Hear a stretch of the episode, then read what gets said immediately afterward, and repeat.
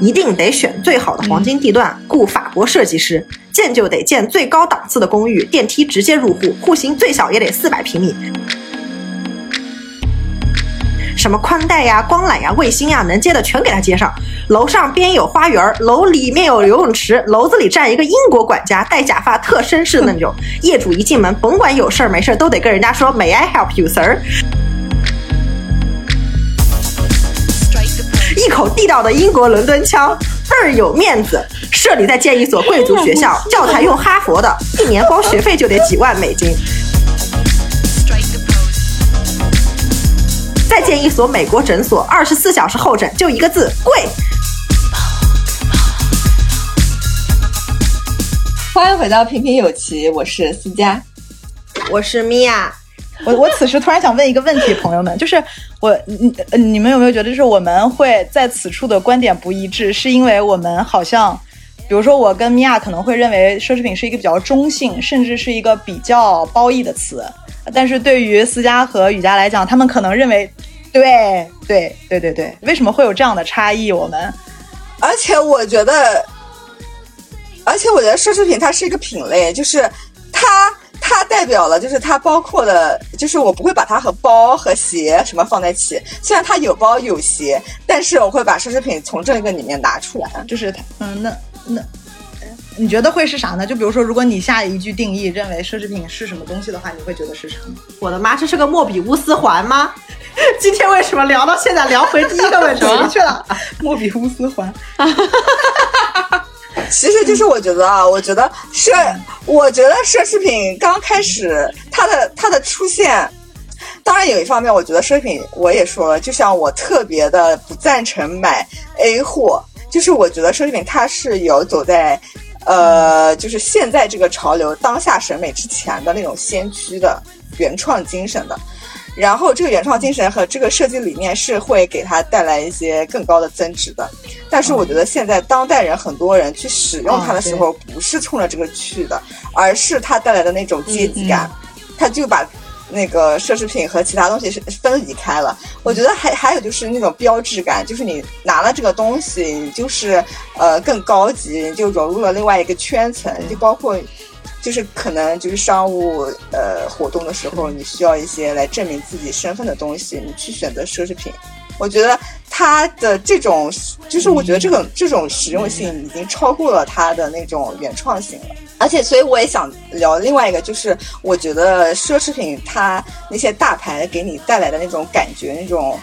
嗯设计感，或者说你对它的那种尊崇感，是需要它去维持的，是是需要它去努力的。就是包括，我觉得现在有些奢侈品，它推出的一些新的东西真的很丑，就是要说它很丑，不可能说因为它就是一个很好的牌子，它推出的东西就是有它独特的理念，你就要就改变自己的审美去说它真的好看，嗯，而且就是说服自己，哎，它好看，只是我不懂，我觉得这样我是非常非常不赞同的，嗯嗯，对，现在现在是有好多这样的，就是比如说一些有点像塑料布的衣服。嗯，就 T 台的那个走秀有有一些就是非非常神奇的设计，对我就觉得不能够说他出了一些很丑的设计，我们认为它很丑，但是却要被人说是你们不懂时尚，不懂这些高级的理念。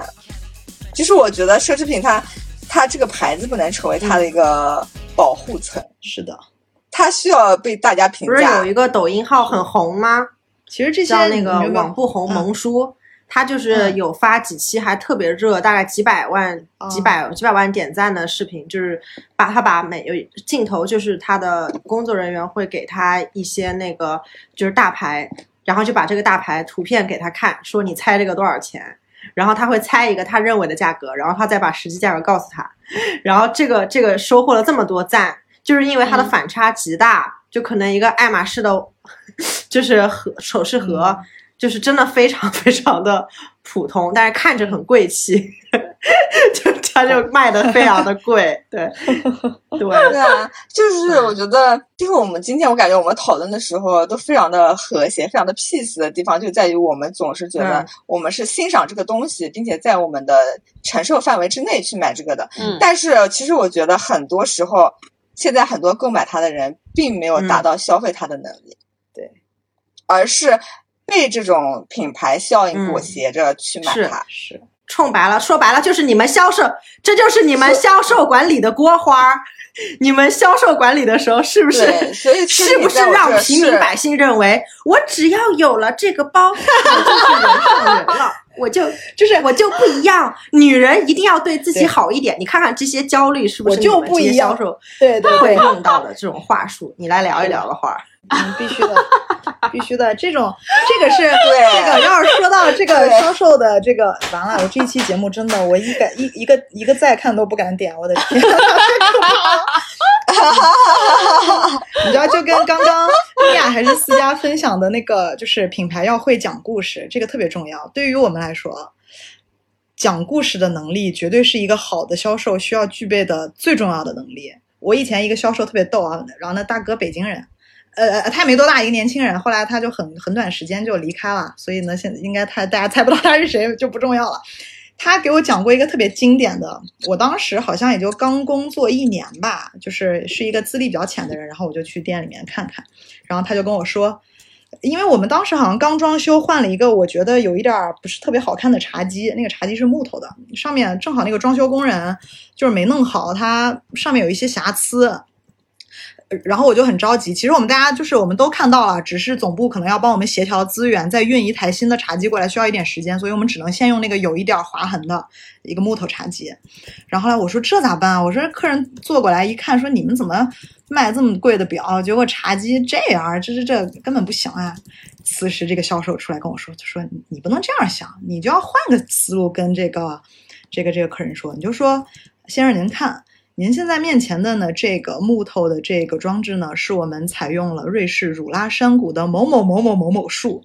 然后这个树呢是在是其实只有欧洲那边会有，然后它可能树枝比较粗，呃，但是它生需要生长很多年才能长得很大。然后您现在看到的这一个这个。我们把它用作是这个 VIP 区的茶几呢，其实是我们用了好几棵这样的树，经过人工的切割去打磨，然后有了一个这样比较温润的手感，等等等等等等等等。然后上面的这些划痕呢，其实都是我们的这个这个工匠师傅在生产过程中留下的一些痕迹。怎么说呢？就是我们其实也可以去使用一些非常那个工厂流水线上面下来的产品，但是我们不愿意，是因为我们想要用这样纯手工的。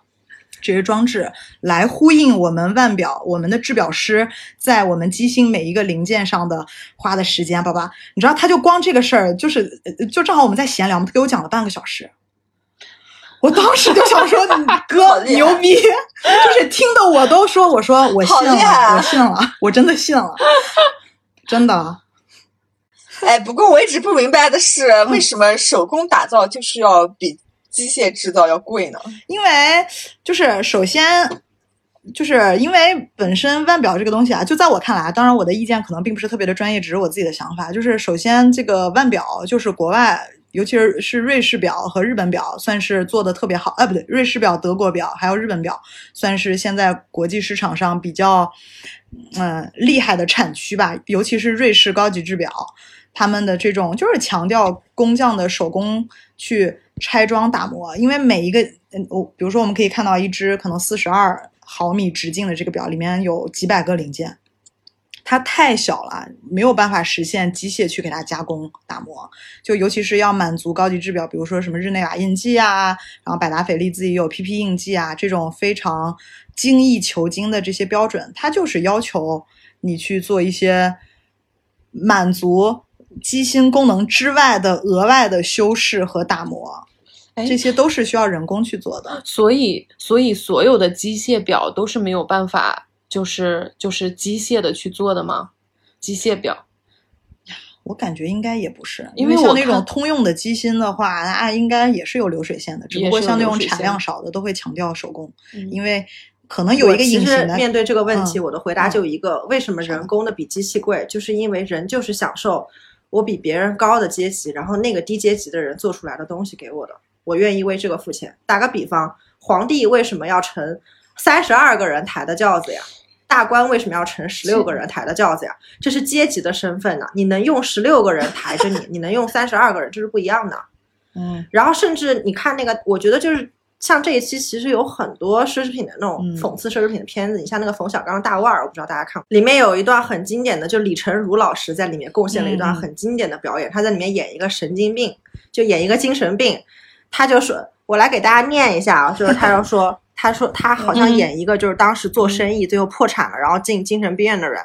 他在那跟那个冯小刚呃跟那个葛优说说，一定得选最好的黄金地段，雇法国设计师。建就得建最高档次的公寓，电梯直接入户，户型最小也得四百平米，什么宽带呀、光缆呀、卫星呀，能接的全给他接上。楼上边有花园，楼里面有游泳池，楼子里站一个英国管家，戴假发，特绅士的那种。业主一进门，甭管有事儿没事儿，都得跟人家说 May I help you, sir？一口地道的英国伦敦腔。倍儿有面子，社里再建一所贵族学校，教材用哈佛的，一年光学费就得几万美金。再建一所美国诊所，二十四小时候诊，就一个字贵。看感冒就得花个万八千的。周围的邻居不是开宝马，就开奔驰。你要开一日本车啊，你都不好意思跟人家打招呼。你这是你这是你这是陪你这是陪他演过吗？对过戏吗？是米娅老师的这个我这我这一期节 目就是为了在花儿面前就是展示一下自我的能力，面试你知道吗？出面，一定内推。所以我其实就是想说，一定内推。为什么现在有很多人？你比如说买车，像特斯拉就是全机器制造的，它这个价格已经二十几万了，大家反倒觉得，哎呀，我不想买特斯拉了，特斯拉好 low 啊！以前特斯拉刚进来的时候，八十万、一百万，大家跑去买，现在二十几万，有些人就说它太 low 了，因为有些人就是愿意用花更多的钱来让自己显得跟别人不一样，要不然他怎么能够让自己乡里乡亲知道今年赚钱了呢？对不对？就是，所以他一跟别人说这个东西啊。你比如说，他如果跟私家或者跟人家说这个东西是人工的亚马逊河，或者是人家要踩着钢绳去哪个地方踩过来的一块那个东西，你们俩可能会觉得啊，这么辛苦呀，那我不吃了还不行吗？就是我不用了还不行？对，有必要吗？但是你可能，你可能面对像我会说有必要吗？对。我生而就是富贵，我不用踩着钢索去干这种事情，我就要买这个东西，因为这个东西别人买不到，我能有，但别人买不到。我买了，那就别人就没有，因为手工的就很少。对，别人一每次跟我说人工打造或者是什么纯手工打造这种话的时候，我都会想说。人工的那精准吗？会不会出什么差错？哎，我这里又想起来一个我们以前一个特别厉害的销售啊，他说过的一句特别经典的话。我当时因为我们也是在一个那种新品发布的现场，我们有就是来自各个地方的 VIP，海外市场的也有。嗯，然后呢，有一个这个正好有一个客人就是在跟我聊天，还是一个媒体，我忘了。他说：“你们这个表能有多精准呀？”你知道这个问题，我一下。因为我当下并不想给给他回答，比如说什么正负多少时间之内，嗯，然后呢，我就说，我说您这个问问题好，我说我要去问一下我们资深的销售，就跟那个人很熟啊，就是聊天，然后我就去问我们那个那个那个销售另一个大哥，我就问他，我说，我就问他，我说哥，如果客人问这样的问题，你一般怎么回答呀？然后他说，他说我的回答是这样的，就是我们这个表首先是满足了这个。这个全球范围内，这个比如说高级制表最高的什么某某某某某印记，某某某某某标准，就说一串这个。其次，那我们这个表的程度取决于我们最后一个去给这个机芯做调教的这个技师对于完美的理解。你知道我当时就被他这个回答震惊了，好厉害！对啊，他说他说你不要好厉害。然后他说对啊，他说这个究竟能准到什么程度，有多少的误差？就是取决于他最后自己，他要追求一个什么样的水平。我真的当时就被这个回答震惊了，我记到现在。就但凡有人问我这个问题，我都是这样回答。让我震惊。对啊，就是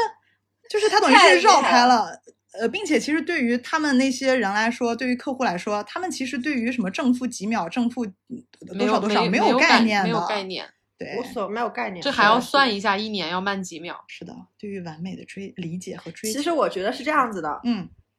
我觉得好的销售，你要明白，就是那个 VIP 客户他想要得到一个什么？哎，他进来这家店，他想要得到什么？是你的恭维，是的。你的奉承还是让你觉得他跟别人不一样。你要针对这个精准打击，是的，所以你就可以把这个东西卖出去，因为你的 KPI 是卖出去。是的，至于你要见人说人话，见鬼说鬼话，那就是完全是你的销售技巧。是的。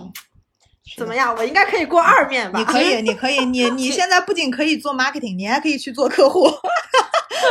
只要是手动手工画的，然后它这个画价值就是比那个机器印刷的要要高，其实也是一个时间成本的问题。而且一般那种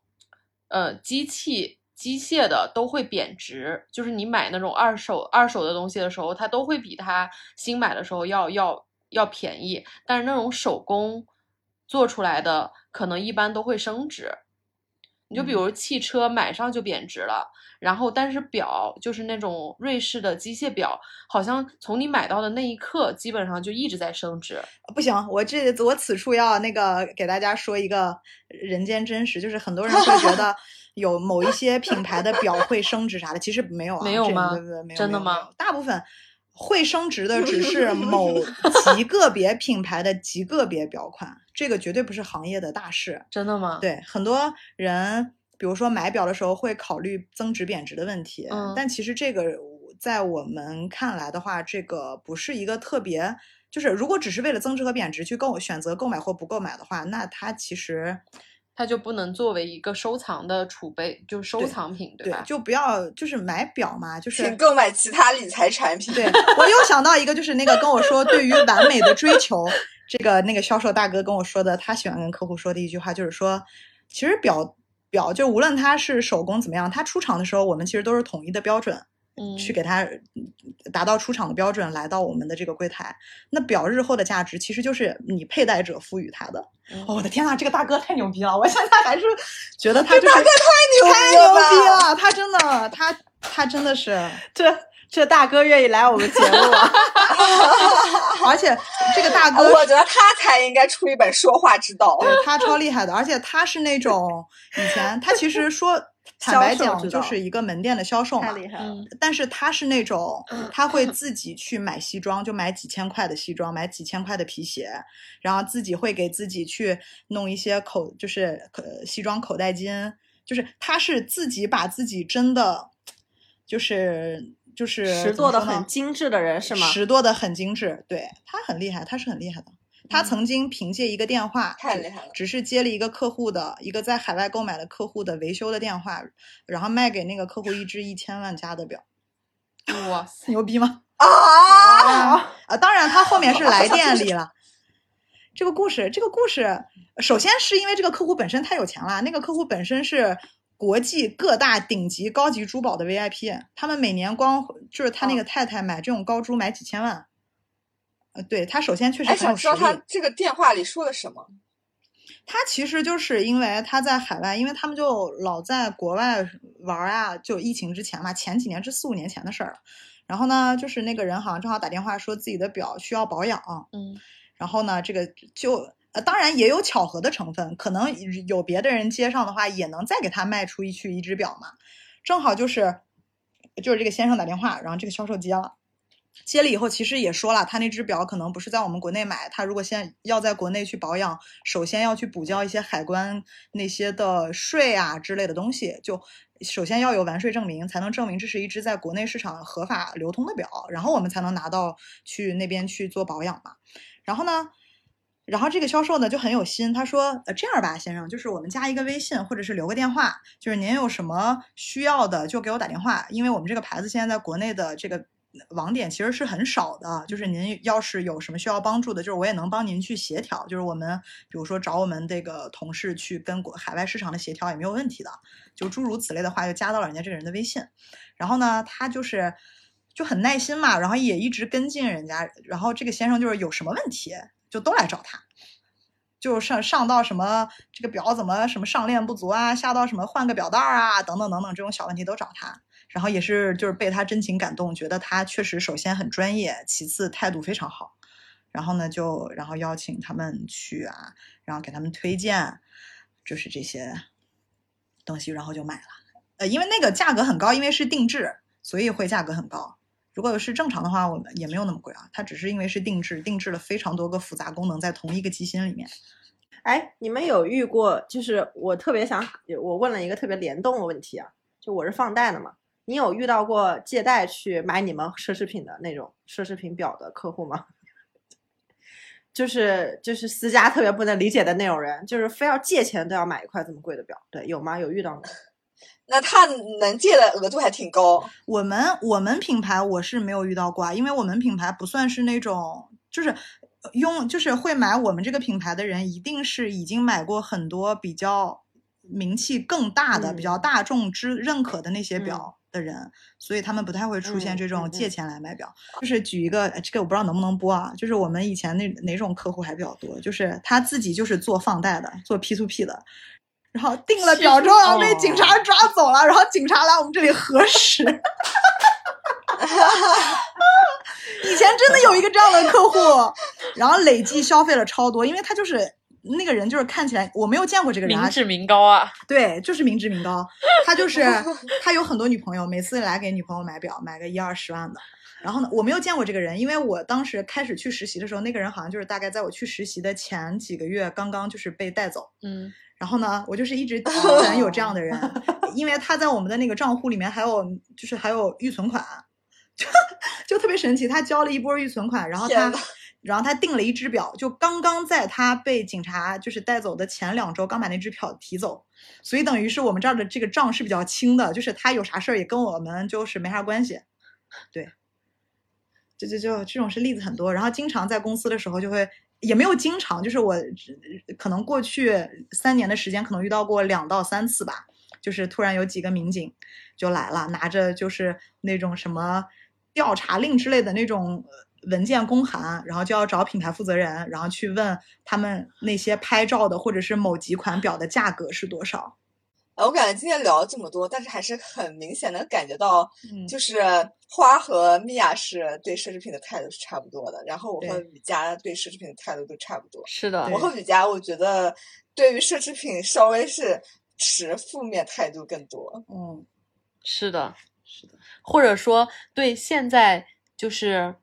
就是呃大众市场流行的这种对奢侈品的态度是持负面的意见的。嗯。我懂，我感觉你们就不太想被贴上喜欢奢侈品这个标签，就是怕被人误以为是那种为了追求奢侈品而追追求奢侈品的那种那个嗯标签。对，因为我觉得为了追求奢侈品而追求奢侈品，这到底意义在哪里？嗯，是的，就是他们有他们的理由，但是这个理由我能够理解，但是我觉得没有必要。嗯，我觉得大可不必。主要是我的，主要是我的概念里面，好的奢侈品。它不管它以后增值还是跌值，我买它就是因为我喜欢，然后它是跟艺术一样，它放在那个地方让我赏心悦目，我就是觉得它很好。然后甚至我我觉得我愿意为一些 logo 买单，因为我觉得那个 logo 本身它背后的价值跟故事，还有它的创始人的一些，比如说它的一些纪录片或者什么，我也会去关注，因为这些我也会去关注这个品牌。嗯。但但是我也得吐槽一句，就现在很多大牌真的是太不要脸了，就做出来那种我觉得连小孩子都都觉得这太丑的东西，就为什么要拿出来就是误人眼球，就让人觉得非常的不负责任。是的，我觉得像是我在我的概念里面，就是我会更愿意把这种，比如说服装的高定。然后高珠就高级珠宝、高级腕表这种，确实花费了非常多人力物力去设计的，就是我会心甘情愿的称之为奢侈品是好的一方面。但是像另一些快时尚呀、成衣那种，嗯，就是可我不否认它一定是有它美啊、审美啊、各种设计或者新材质的这些好的存在的，嗯，但是呢，我。更觉得它是消费主义下面的一个为了满足特定人群需求的这样的一个消费品，就是我还是，就是我我比较想把它分成两类来看吧，就是那种可能追求机械的追求，比如说珠宝，那真的就是艺术，嗯，我们不能否认它虽然是以商品的形式存在，但是它一定是有艺术价值的，它才能这么长久的存在着嘛。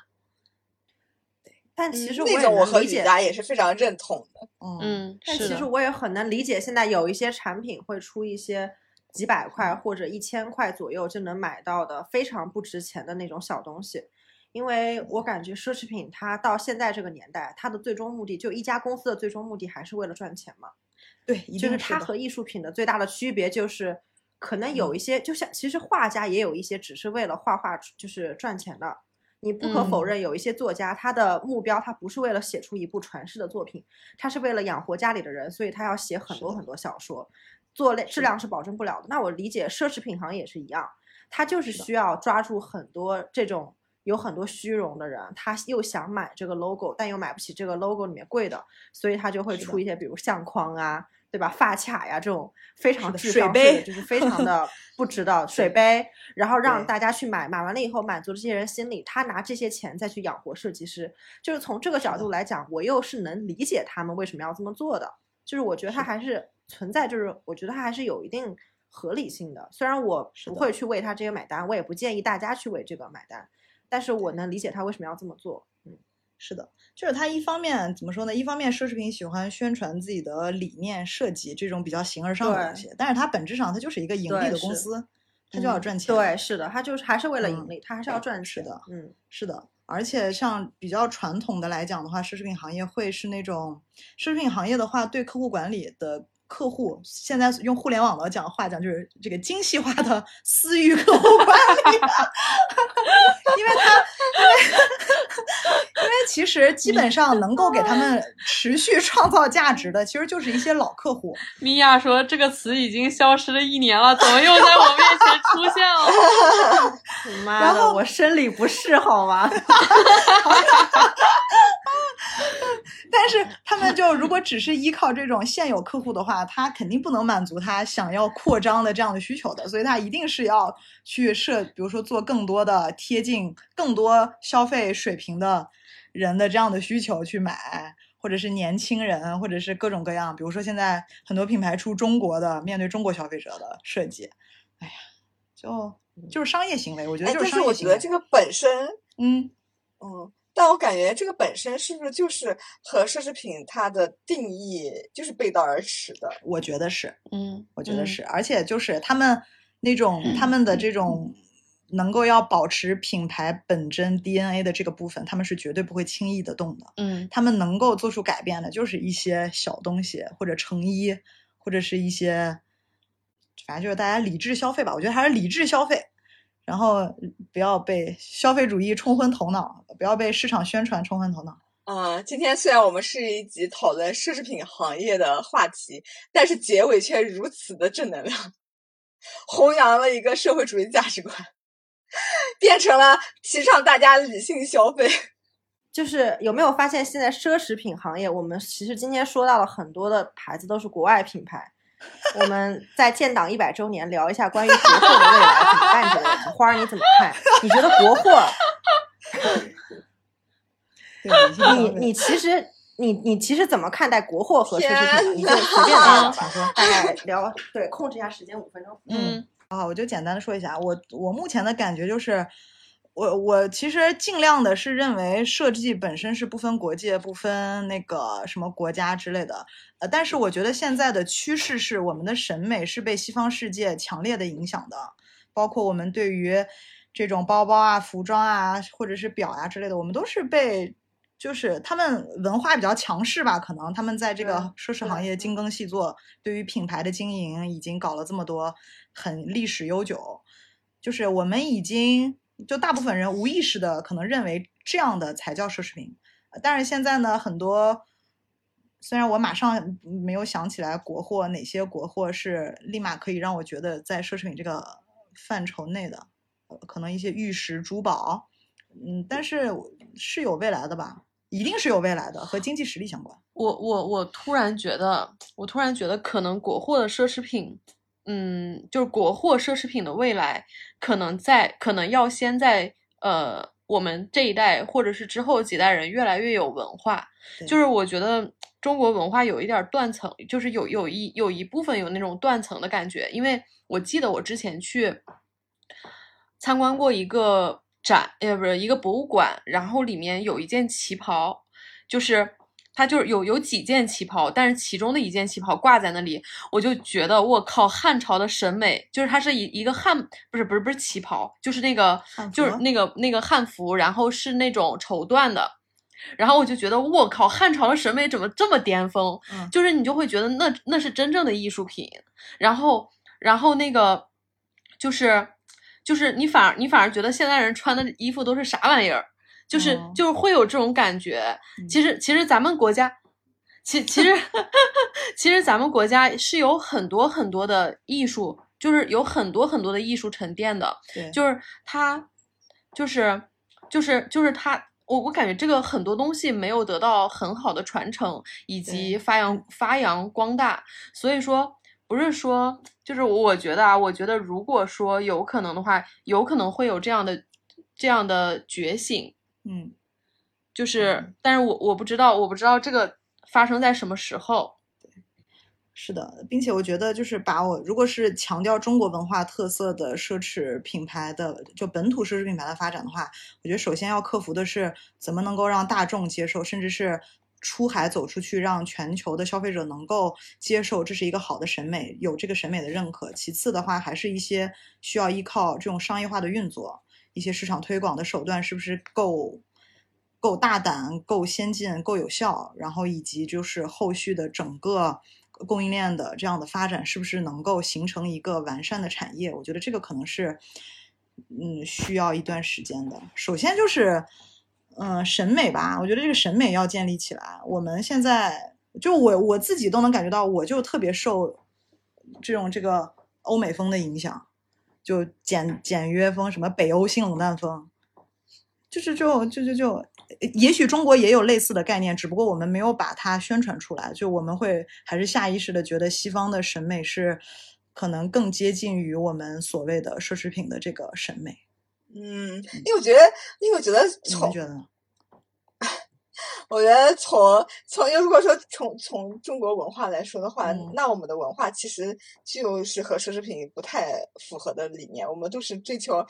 嗯低调内敛型的，对。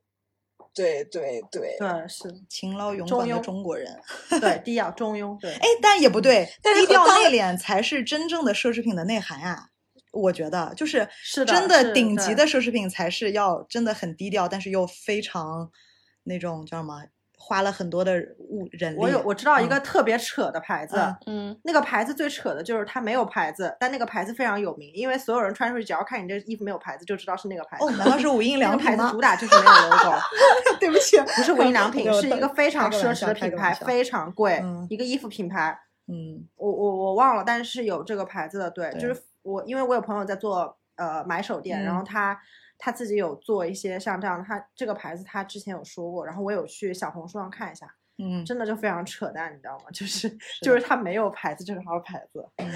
对是。但如果真的是这种低调内敛的话，那其实他如果能红起来，就是被大众接受，它是个奢侈品，其实就真的很难，因为大众对于奢侈品的含义还是说它是高调的，它是一个宣宣示自己身份的一个 logo，对对对。对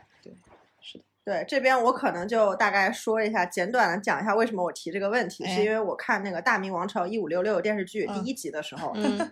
讲他们有一个大太监要把中国的那个丝绸卖给外国人，嗯，然后那个人相当于他要去讲，然后那个老外就说为什么你这个丝绸左边到右边这四件长得一模一样？他说这您就不懂了，我们中国人有钱人穿衣服是很低调的，要看起来是一样的，但其实每个都不一样。您看这第一件。这是这个蝴蝶早晨刚刚沾了露水的翅膀，打开来的，打开来想打开来又没打开来的样子。第二张，这就是这个蝴蝶在中午飞的时候的样子。您看到上面的蝴蝶都是不一样的，就是您的早晨、中午、下午到晚上宴客的时候，您穿的是不同的四套，但是别人看不出来，这就叫有钱人。当时我就觉得，哇，中国什么时候能够真的像这样子？我感觉国货就牛批了，这就这是我理解的这个中国奢侈品。嗯嗯，我觉得还是我就是还是觉得这个东西是跟经济发展强相关的。如果我们就是有足够的强的这样的冲击力，就是会影响这个审美啊，影响这些整个一个话语体系吧。嗯嗯。天呐，话语体系这个词说出来，我我想闭嘴。现在，今天我们也差不多。对啊，话题已经上升到这个层面了。我们我们要非常感谢一下户外苏大强雨佳给我们介绍这个花儿这个嘉宾啊，就是 今天我们四个人聊的也很开心，然后我也得到了很多启发，然后不知道思佳就是有没有解答他的一些疑惑。你会因为听了这期节目，你会对奢侈品有不一样的改观吗？就是之前你是觉得它比较贬义嘛，你现在会觉得好像没有那么贬义了呢？就我其实对于奢侈品还是偏贬义的，但是我觉得我对于喜欢表的人高看一眼。我我的天哪，这绝对是对我的夸奖。